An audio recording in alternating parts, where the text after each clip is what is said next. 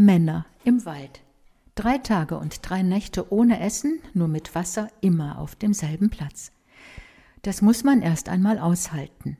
Aber wozu das? fragen wir in unserem Extra-Leben. Die Natur selbst wird zum Lehrmeister, antwortet der Benediktinerbruder Josef van Scharl. Meist haben die Männer das Gefühl, dass in ihrem Leben irgendetwas fehlt oder dass etwas Neues passieren muss, aber sie wissen nicht, was das genau sein könnte. Es ist ein Suchen nach der Antwort auf die Frage, wer bin ich überhaupt? Auf diese Suche nach sich selbst befand sich John Lennon fast sein ganzes Leben lang. Selten hat sich jemand so bedingungslos seine Zweifel, Ängste und Traumata von der Seele gesungen wie er. Am 8. Dezember 1980 sagte er in einem New Yorker Radio, ich glaube noch immer an die Liebe, ich glaube noch immer an den Frieden und ich glaube noch immer an das positive Denken. Wenige Stunden später starb John Lennon vor seinem Haus durch die Schüsse von Mark David Chapman.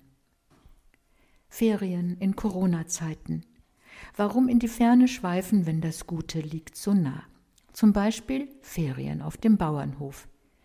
Wie schön für die Kinder, Kälbchen streicheln, Ponys reiten, frische Eier, frisches Obst, frische Luft. Doch hinter der romantischen Kulisse sieht es oft ganz anders aus. Bauer zu sein ist heute ein schweres Los. Viel Arbeit, wenig Geld, viel Kritik. Hinzu kommen familiäre Probleme. Hofübergabe, Streit ums Erbe, Schulden.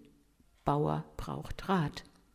Deshalb schicken die Kirchen ihre Lotsen aufs Land. Und oft finden sich für alle Beteiligten überraschende Lösungen.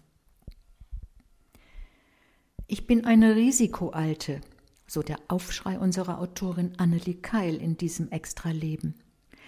Ich bin 81 Jahre alt und habe etliche Vorerkrankungen. Die ständige Drohung, dass ich aber nun wirklich am Abgrund stehe, wenn das Virus mich erwischt, zeigt Wirkung. Ich bin weniger vergnügt, als ich mich sonst erlebe. Lockdown, Isolation, soziale Distanz, dass sterbende Menschen in Heimen auf Begleitung durch ihre Angehörigen verzichten mussten oder nur stundenweise besucht werden durften, hält Annelie Keil für einen Skandal und eine Menschenrechtsverletzung.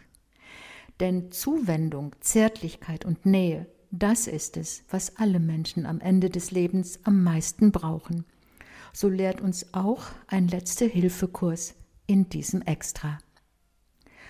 Und schließlich 30 Jahre Wiedervereinigung. Ein denkwürdiges Datum auch für den ostdeutschen Pfarrer Werner Kretschell.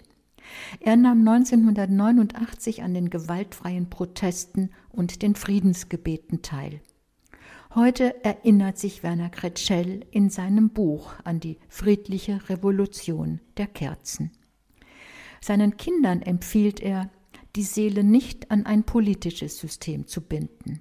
Er sagt, innere Freiheit, Unabhängigkeit und wirkliche Individualität bewahrst du dir, wenn du diese kostbaren Werte aus systemunabhängigen Quellen speist, aus der Welt des Geistes, der Kunst, der Spiritualität oder der sozialen und politischen Verantwortlichkeit. Dieser soeben gehörte Inhalt ist in der Zeitschrift Public Forum Extra zu lesen. Public Forum Extra erscheint mit zwölf Ausgaben im Jahr. Das Extra-Thema hat einen Themenschwerpunkt, betrachtet aus verschiedenen Blickwinkeln. Das Extra-Leben beschäftigt sich in Form von Geschichten, Reportagen, Gesprächen und Essays mit kulturellen und gesellschaftlichen Entwicklungen und Werten. Die Ausgaben erscheinen im monatlichen Wechsel. Weitere Informationen finden Sie im Internet unter extra.public-forum.de